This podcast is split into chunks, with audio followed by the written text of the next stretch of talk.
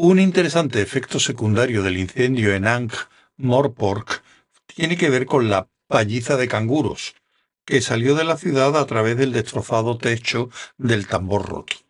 El viento la arrastró a la atmósfera del mundo disco, consecuentemente cálida. Bajó a tierra muchos días y miles de kilómetros después, sobre un arbusto de Ulooruaja, en las islas Betrobi. Los sencillos y simpáticos isleños la adoraron como a un dios, para regocijo de sus vecinos más sofisticados. Pero extrañamente, las lluvias y cosechas de los siguientes años fueron sobrenaturalmente abundantes. Esto hizo que la Facultad de Religiones Menores de la Universidad Invisible enviara a la isla un equipo de investigación. Su veredicto fue que se trataba de un fraude. El fuego, propagado por el viento, se extendió desde el tambor a más velocidad de la que podía alcanzar un hombre caminando. La madera de la puerta Levo ya estaba en llamas cuando Rainswind, con el rostro tiznado y enrojecido por el fuego, llegó allí. Para entonces, tanto Dos Flores como él iban a caballo. No les había costado mucho obtener los animales. Un vendedor avispado les pidió cincuenta veces su valor y se quedó sin aliento cuando le pusieron en la mano un millar de veces lo que había pedido. Cruzaron la puerta un segundo antes de que uno de los enormes maderos se derrumbara entre una lluvia de chispas. Morpork era ya un caldero en llamas. Mientras ascendían por el camino iluminado de rojo, Rincewind miró a su compañero de viaje, que en aquel momento intentaba aprender a montar a caballo. Por todos los diablos, pensó, está vivo, y yo también. ¿Quién lo habría imaginado? Quizá tenga algo que ver con ese sonido reflejado de espíritus subterráneos. Era una frase difícil.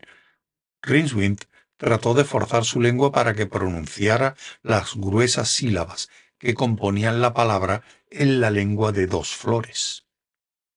¿Ecogmina? intentó. ¿Econoia? ¿Ecognomía?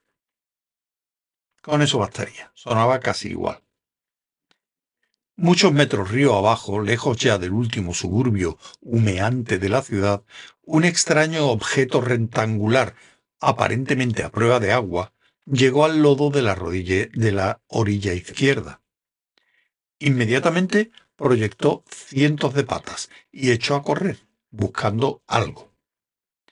Mientras subía a la orilla, el equipaje, manchado de tizne, empapado de agua y muy, muy furioso, se sacudió y recuperó su porte y prestancia.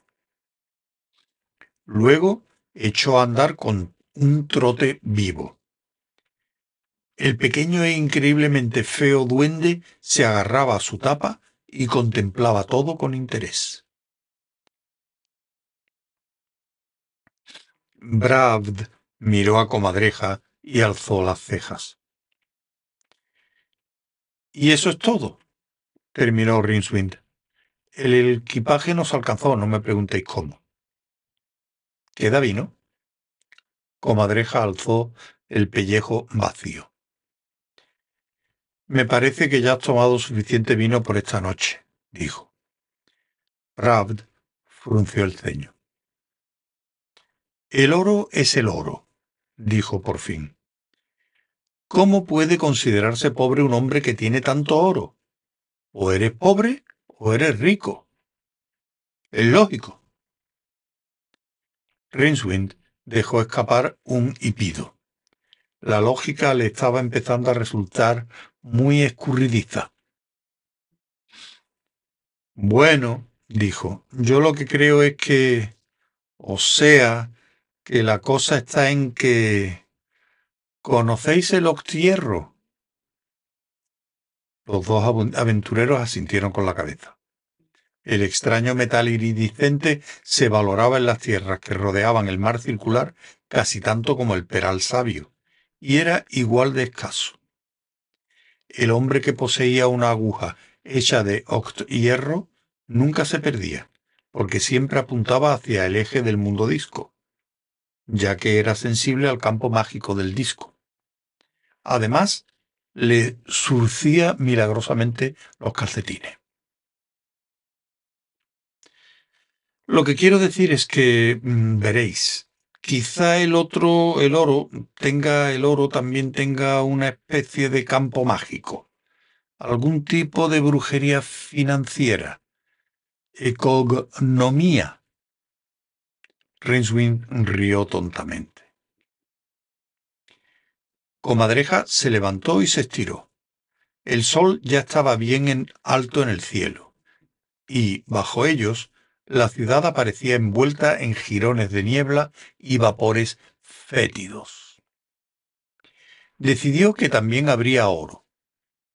En última instancia, hasta un ciudadano de Morpork abandonaría sus tesoros para salvar su piel. El hombrecillo llamado Dos Flores parecía dormido. Comadreja bajó la vista para mirarle y meneó la cabeza. Esté como esté, la ciudad aguarda. Gracias por tu interesante historia, mago. ¿Qué piensas hacer ahora? Miró al equipaje, que inmediatamente retrocedió y chasqueó la tapa. No sé, ya no hay barcos que salgan de la ciudad. Rincewind rió entre dientes. Supongo que tomaremos el camino de la costa hacia, hacia Chrim. Ya sabéis, tengo que cuidarle. Pero mirad, no lo hice por... Claro, claro, le interrumpió comadreja. Se dio la vuelta y subió de un salto a la silla del caballo que le sostenía Bravd. Poco más tarde los dos héroes eran solo motas bajo una nube de polvo que se dirigía hacia los restos calcinados de la ciudad.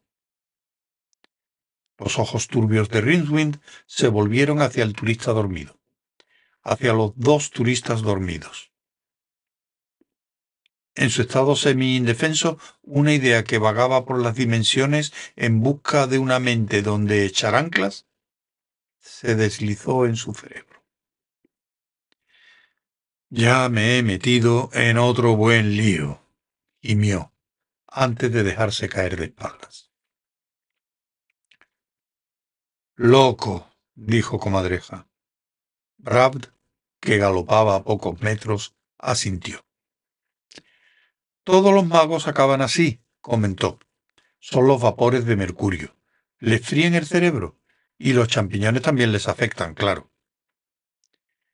De todos modos, dijo el que iba vestido de marrón.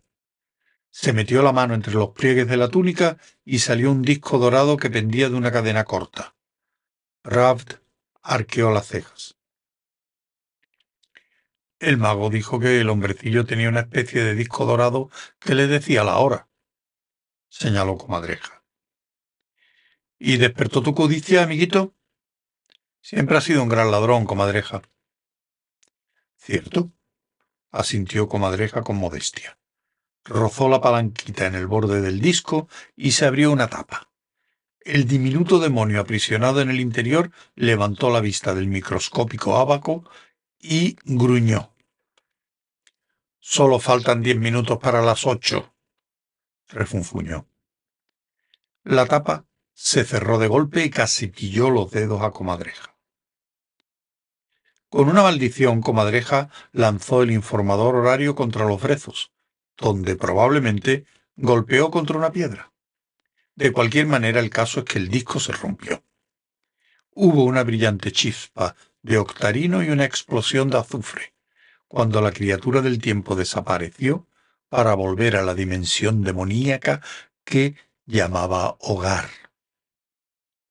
¿Por qué has hecho eso? quiso saber Bravd, que no había estado suficientemente cerca para oír las palabras. ¿El qué? respondió Comadreja. No he hecho nada. No ha pasado absolutamente nada. Vamos, Estamos perdiendo oportunidades. Bravd asintió. Juntos hicieron dar la vuelta a sus caballos y galoparon hacia la antigua Ankh, con sus hechizos honrados. Quizá convenga explicar en este momento la forma y cosmología del sistema disco. Por supuesto, hay dos orientaciones importantes en el disco, el eje y la periferia. Pero, dado que el disco gira sobre sí mismo cada 800 días, para distribuir equitativamente el peso sobre los paquidermos de apoyo, según Reforgul de Krull, hay también dos orientaciones secundarias que son dextro y levo. Izquierda y derecha, en el sentido de las agujas del reloj y en sentido inverso de las agujas del reloj, como se prefiera. Dado que el pequeño sol orbital del disco mantiene una órbita fija, mientras el majestuoso disco gira lentamente bajo él, se deduce rápidamente que, en este lugar, un año no consta de cuatro estaciones, sino de ocho. Los veranos son aquellas épocas en las que el sol sale o se pone por el punto más cercano a la periferia, y los inviernos cuando sale o se pone a unos 90 grados de distancia. Así, en las tierras que rodean el mar circular, el año empieza en la noche de la vigilia de los cerdos, sigue toda la primavera prima hacia el primer verano, noche de los dioses menores, le sigue el otoño primo y tras salvar el punto llamado atroz, el ecuador del año, llega el invierno segundo, también denominado invierno eje, puesto que en esta época el sol sale y se alza siguiendo la dirección del eje.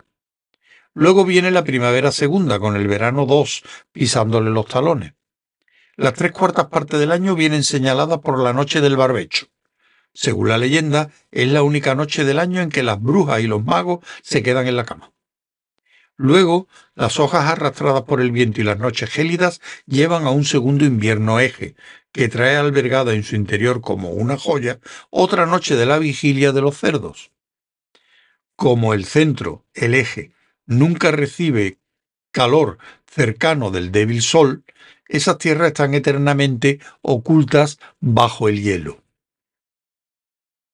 Por el contrario, la periferia es una zona de islas soleadas y días suaves.